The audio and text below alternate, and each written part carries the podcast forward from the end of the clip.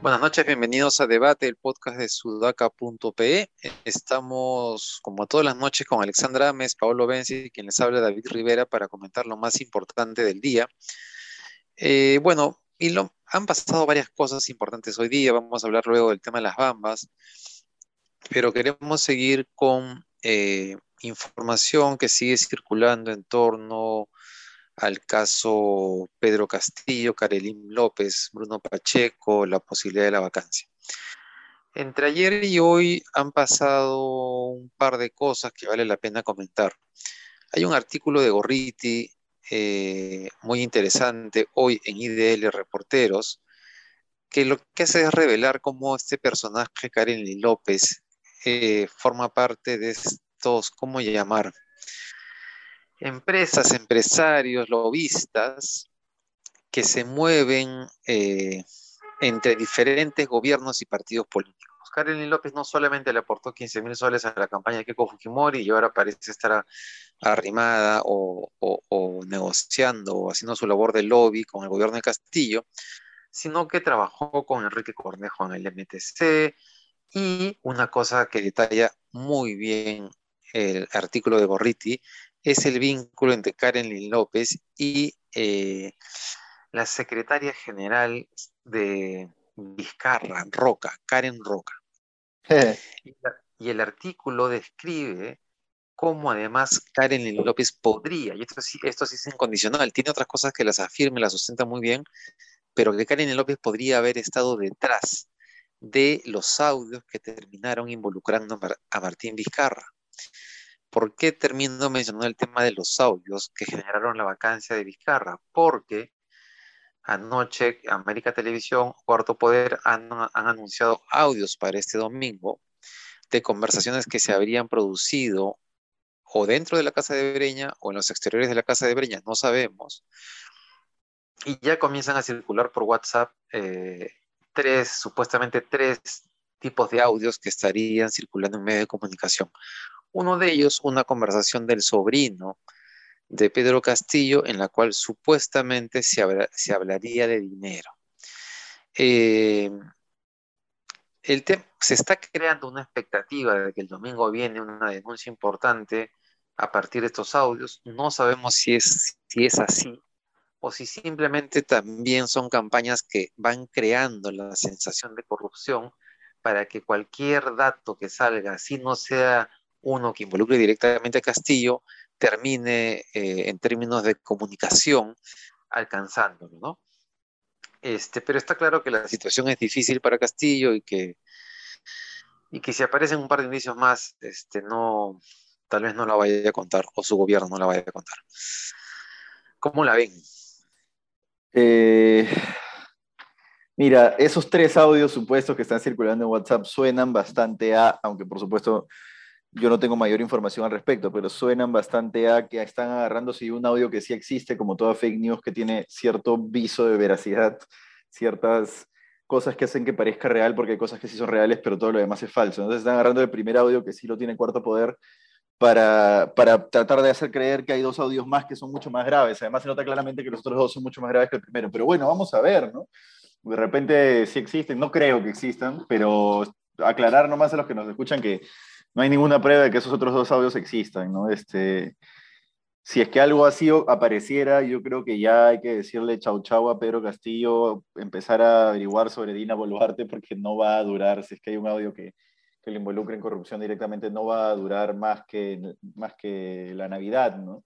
Este, y probablemente sea el presidente más corto elegido democráticamente en la historia del país, si no me acuerdo, si mal no recuerdo. Este, en fin, eso.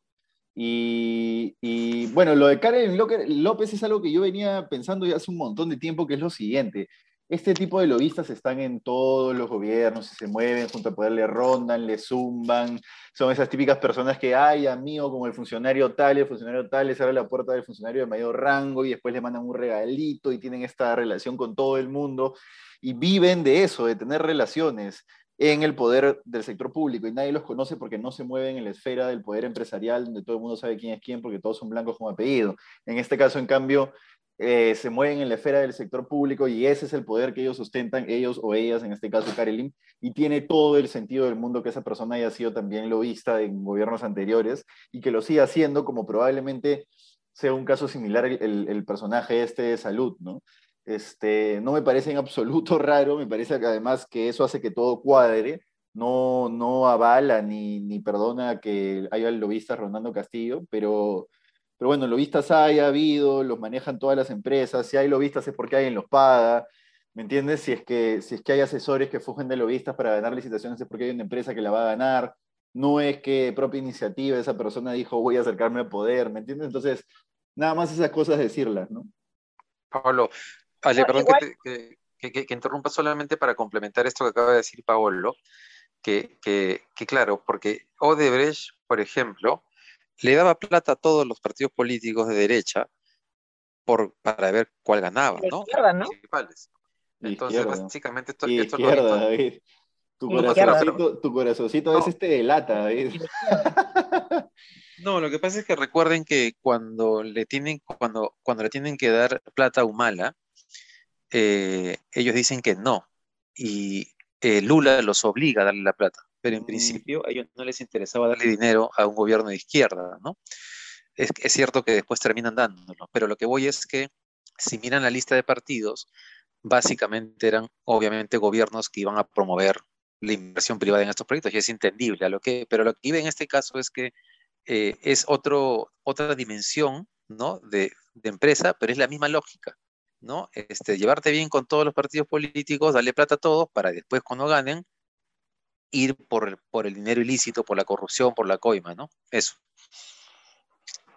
Bueno, de mi lado, este, recordar que además ya desde la perspectiva institucional, la Fiscalía ha eh, ya, eh, iniciado, ¿no? Ha pedido inicio de investigaciones respecto a la situación de Pedro Castillo en estas reuniones de Breña, ¿no? Entonces, eh, no es que tengan los días contados, yo no creo que lo vayan a vacar la próxima semana, eh, cuando siempre, o sea, yo ya estoy acostumbrada, no sé ustedes, a, las bombas de cuarto poder, no sé si se acuerdan que hace unos meses también nos decían, ¿no? Que va a salir una bomba, va a salir una bomba y teníamos, no sé, pues cualquier tontería en cuarto poder, ¿no?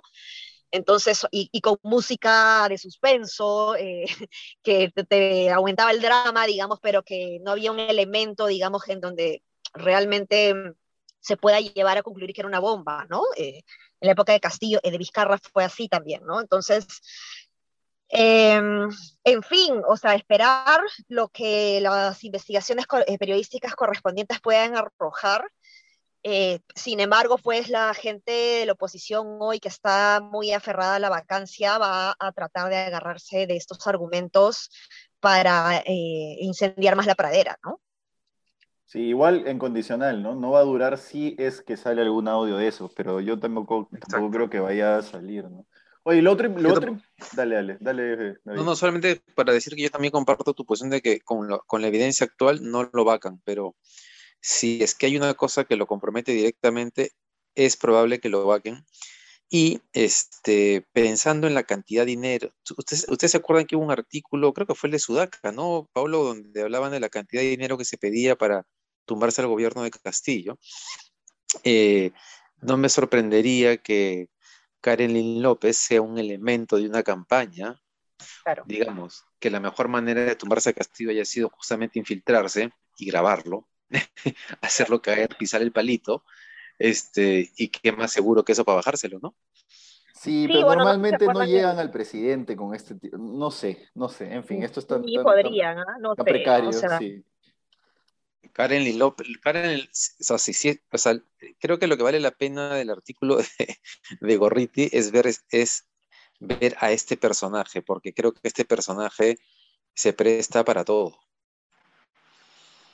Oye, y otro, Pero vamos a ver, como dice Ale, también Cuarto Poder nos ha metido, nos ha creado, este, ¿cómo se dice? Bluff este, varias veces y no, y no ha pasado nada, ¿no? Así que vamos a ver qué pasa el domingo. Oye, el otro tema interesante es que Castillo está empezando a poner en marcha, creo, tardíamente la maquinaria de la publicidad estatal en regiones, ¿no? Ya se reunió con periodistas de Guano a finales de noviembre que es justo lo que ha sacado Sudaco hoy día, ¿no? Para coordinar el reparto de publicidad estatal a través de agencias de publicidad regionales que lo que van a hacer es aglutinar a periodistas regionales que están acostumbrados a cobrarle directamente a anunciantes privados. Son estos periodistas que en regiones alquilan espacios en canales de televisión local o en radios locales o tienen sus propios diarios chiquitos que en realidad lo que hacen es eh, fungir de plataforma de comunicación para, pues no sé, por ejemplo, hace poco un periodista de Madre Dios dijo, es normal que acá la gente te pague para que ataques a uno, para que ataques al otro, y lo decía de lo más abiertamente posible porque allá en, en Madre Dios suele ocurrir, y en varias regiones suele ocurrir que los comunicadores viven de eso. Lo que hacía Philip Butters, básicamente, ¿no? Va a un canal, le alquila el espacio y cobra directamente a sus anunciantes un poco ese sistema y lo que quiere es, el, presidente es aprovechar eso con, con, comunicadores regionales afines a su gestión ya los convocó y según dicen los propios comunicadores, les ha prometido incluso asesoría para, para terminar de crear sus, sus asociaciones de publicidad, mejor dicho, sus agencias de publicidad, y la idea es que la, la, publicidad se canalice, la publicidad estatal se canalice directamente a ellos, ¿no? Y son claramente, abiertamente castillistas, ¿no? Es un, es un, un diario al día, por ejemplo, que tiene un gran banner que dice Castillo junto al pueblo, cosas así, entonces es, una, es, una, estrategia interesante, es una estrategia interesante porque e, esa es la forma política práctica en la cual tú te, tú te generas el apoyo del pueblo, pues no, sobre todo en zonas donde no tiene tanta credibilidad un medio limeño como América, como Latina, como el 9, ¿no? Mucha más credibilidad en algunas zonas tienen las radios o los medios locales de comunicadores que son de la zona y que la gente conoce y que les puede ir a reclamar, entonces por eso tiene más credibilidad. Y si tú los tienes en tu bolsillo con esta, este tema de publicidad estatal, es mucho más práctico para ti granjearte el apoyo del pueblo. Ahora, de que es inmoral, ilegal, ya eso es otra cosa, totalmente, totalmente de acuerdo. Sí, pues. Sí, pero sabes que este, eh, leí el artículo de Sudaca y, y me llamaron la atención dos cosas, ¿no? Porque Pedro Castillo está realmente desconcertado, desubicado, eh, y cree que con este tipo de acciones va a lograr revertir los problemas de su gestión eh, y está equivocado, ¿no? No sé si han visto un poco lo que está pasando con el terremoto en Amazonas, pero eh, digamos, entre ayer y hoy se ha producido eh, una especie de huaico, ¿no? De un, creo que un río acumulado que, que, ha arrasado unos pueblos. Los puentes aéreos que Castillo anunció no se han producido, la gente está caminando por las carreteras, la gente está caminando por las carreteras que están repletas de aguas a la cintura, familias que cargan a niños. Y claro, uno en general eh, está clarísimo que el Estado peruano es inoperante eh, y que siempre van a haber deficiencias, pero cuando al Estado inoperante le sumas un gobierno inoperante, la cosa se acentúa. Hay pocos gobiernos que sobre ese Estado logran mover ciertas cosas a punta así de presión, de ministros muy comprometidos con hacer cambios, ¿no? Entonces, yo creo que la precariedad y la inoperancia de este gobierno no la, no la soluciona poniéndole plata a los medios regionales. Pero más allá de eso, lo que está haciendo Pedro Castillo ya también es este es ilegal, Pedro, este, Paolo, no sé si han averiguado ustedes si es legal lo que quiere hacer. Es que la forma de hacerlo legal es hacerlo a través de agencias de publicidad, ¿no? Que básicamente son, son fachadas en las cuales detrás tienes a todos los comunicadores y simplemente entra la plata y se reparte. Pero a través de agencias de publicidad como de centrales de medios es que el Estado sí puede colocar publicidad sin que eso sea ilegal, ¿no? Bueno, en todo caso, ya pasando a, otro tema, ¿no? Eh, el que ha estado sonando muchísimo el día de hoy, que es sobre las bambas, ¿no? El anuncio del cierre de las bambas. Eh, la empresa minera ha anunciado hoy a la bolsa de Hong Kong que eh, tiene desde el 2016 400 días parados, o sea, no seguidos, evidentemente, eh, pero que eh, las relaciones con la comunidad es insostenible y que eh, va a empezar a parar la, la, la, mina, ¿no? Lo que no me queda claro del comunicado es si va a parar como suele parar y luego reabre o si está hablando ya de un cierre y el retiro de la empresa del Perú, que es otra cosa. Yo no he leído eso exactamente en el comunicado, pero entre líneas se podría leer eso, o al menos esto es lo que los empresarios o gente a la derecha ha leído, ¿no? Entre líneas, y ha generado muchísima indignación respecto a eh, la inoperancia del actual gobierno, eh, respecto a los conflictos sociales y cómo es que las eh, declaraciones de la primera ministra Mirta Vázquez ha hecho correr, digamos, a las mineras, ¿no? Sin embargo, el propio comunicado, como digo, declara que esto es algo que viene sucediendo desde el 2016, que es el año en el que adquiere además eh, esta empresa en la minera, porque esto además viene de muchos años atrás con la empresa anterior. Eh, y esto es algo que no quiere reconocer, me parece, la derecha. Sin, lugar a dudas, no estamos ante un gobierno muy promotor de la inversión privada y menos minera, pero lo cierto es que ningún otro gobierno ha podido resolver este problema de las bambas, ni el de Vizcarra, ni el de PPK, ojo, ni el de eh, el Humala moderado, ¿no? Sí, y yo sí estoy claro en que se trata de un cierre, un shutdown, pero un shutdown momentáneo, ¿no? Imposible que la mina, recién habiendo recuperado su inversión, porque recién iba a pagar impuesto a la renta y canon sobre el impuesto a la renta, eh, el próximo año, es decir, recién había recuperado su inversión, entre comillas, iba a empezar a generar utilidades, eh, que la mina decía cerrar para siempre, eso es imposible. Lo, que está diciendo, advirtiendo es una cosa parecida a la que ya advirtió en el 2019 en su momento, pero finalmente no se dio, que es que va a ser un shutdown porque no tienen insumos, porque no entran los insumos a la mina, porque está bloqueada la carretera para poder seguir operando, ¿no? y tampoco pueden sacar el mineral. Llega un punto en el que la mina ya se acumula tanto mineral que no tiene sentido seguir produciéndolo si es que no lo puedes vender. Este, y probablemente será un shutdown, pues que no sé, qué sé yo, una semana, dos semanas, que lo va a afectar directamente, por supuesto, pero esto ya se dio antes. David Tuesta decía, ah, el populismo del gobierno pasa factura. No, hermano, no es el populismo de este gobierno, es la inoperancia de gobierno de, de PPK, de Vizcarra, de Humala y este, en el cual además uno de ellos fue ministro David Tuesta, que no ha podido ni siquiera faltarle una maldita carretera. No puede ser que esa carretera no está faltada, señor, por favor. O sea, ¿qué, ¿en qué país mínimamente operativo, en qué país mínimamente eficiente una carretera que saca los minerales de la mina más grande del país sigue sin asfaltarse, pese a que, que no esté asfaltada es el principal la principal excusa que utilizan las comunidades para, para parar y bloquear la vía todos los años. Todos los años. No tiene sentido. claro, el, el, pedido, digamos, que hace la gente, o el reclamo, es la presencia del polvo, justamente por no tener una carretera asfaltada en sus eh, productos eh, agrícolas. Exacto, exacto. Este, eh, ¿Me escuchan bien? Sí. Sí. Sí, bueno, la mina ha dicho como que va a paralizar operaciones porque no puede abastecerse de insumos, pero que no está, o sea, no está anunciando que se va del Perú. Yo también creo que es un tema momentáneo, pero comparto con ustedes que el problema, el problema no es de este gobierno en este caso, es de todos los anteriores. Y yo debería, yo, yo, yo incluiría a la, a la empresa porque digamos, las Bambas este, ha hecho muchas cosas bien, pero desde otro ámbito de, acción también es claro que creyó que dándole dinero a la comunidad iba, iba, iba a solucionar todo. Y la verdad es que no, pues no es suficiente, ¿no? Tú no puedes, creo que nadie aceptaría estar en una carretera donde pasan camiones todo el día tirando tierra, este, ahí. Luego, a mí una cosa que me sorprendió muchísimo de las bambas, porque yo había visto el tema, pues yo me había comprado bastante bien el, el rollo de la empresa, de todo lo que había hecho, pero cuando se conoció eh, las casas, ahí creo que es en Chalhuahuacho, donde habían instalado a las comunidades, ¿no? hacia donde las habían trasladado, y tú mirabas estas especies de pequeños edificios en medio de los Andes, alejados de sus tierras de producción, hacia donde tenía que caminar o movilizarse diariamente, tú te das cuenta pues que que no han pensado, o sea, que, o sea, que está, no sé quién estuvo a cargo de eso, pero realmente el que estaba a cargo de eso estaba intentando salir del paso y no pensar en una solución viable y sostenible en el tiempo, ¿no? Entonces, sí, es un problema de los tres gobiernos y creo que también es un, eh, uno de esos casos que habría que, que, analizar, eh, porque otra cosa que es importante recordar, ¿no? Este, Antamina, uno de los una de las razones por las cuales ha tenido pocos conflictos sociales es porque decidió asumir el costo de un mineroducto que impidiese estos niveles de contaminación durante el recorrido del mineral. Entonces, sí, pues eran problemas que iban a surgir de todas maneras, ¿no?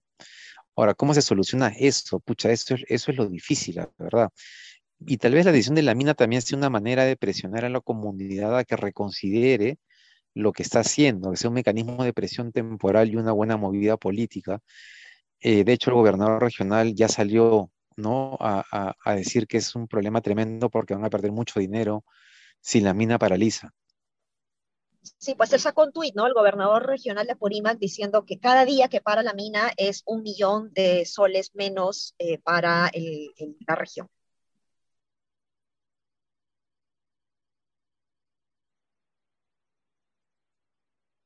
Hola. Hola, sí. Eso, eso creo, creo, que, creo que David, David tiene problema de conexión. Oye, yo estoy aquí y los estoy escuchando bajito por alguna razón. Me intentó, o sea, se metió una llamada de WhatsApp de pronto y me, me quitó la, el, el, audio del, acá del, del teléfono, pero que creo que eso es lo sustantivo. Creo, Ale, que tú querías comentar el otro caso que es este, bueno, Oye, sobre todo para padres de familia. ¿Cuál? De los chistris, ¿no? ¿Eso? Ese, sí. Mira, ya Indecopy ha eh, pedido el retiro de tres productos del mercado: chistris, bimbolete y el panetón Bells. Oye, tan bueno que era. Y bueno, los bimboletes también. Eso más de una vez le he mandado la lonchera a mis hijos, el bimbolete. El chistris, bueno, todos sabíamos que era medio radioactivo, ¿no? Igual lo comíamos.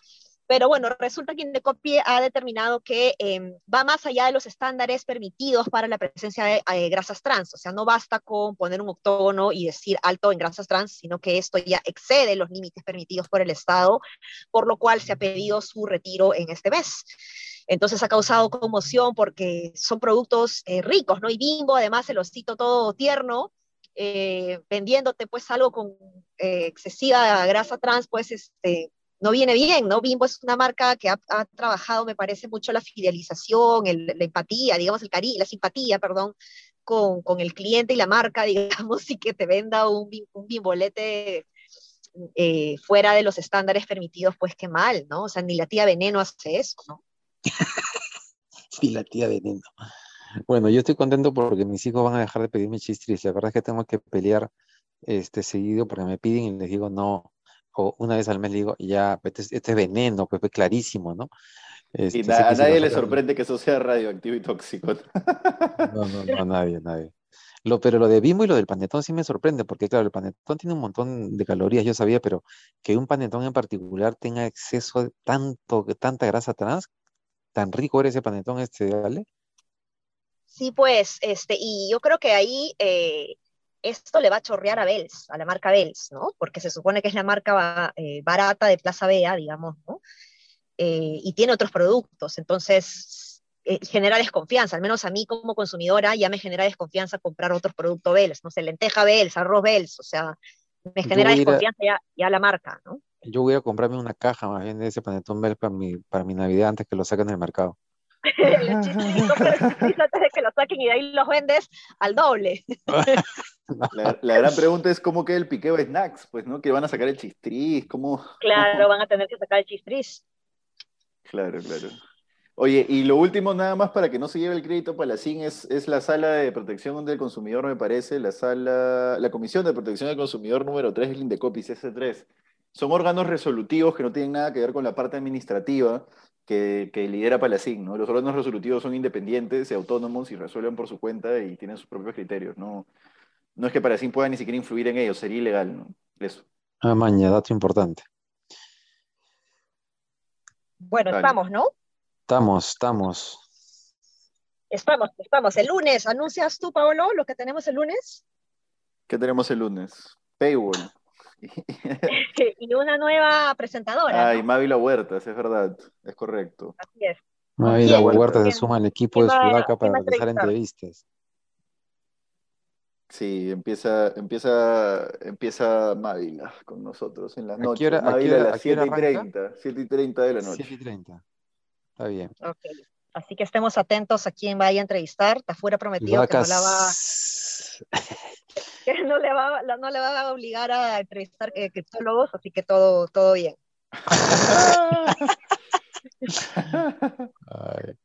está bien. Listo, eso es todo. ¿no? Nos vemos. Buen fin de semana para todos, que les vaya muy bien. Chao, chao. Chao.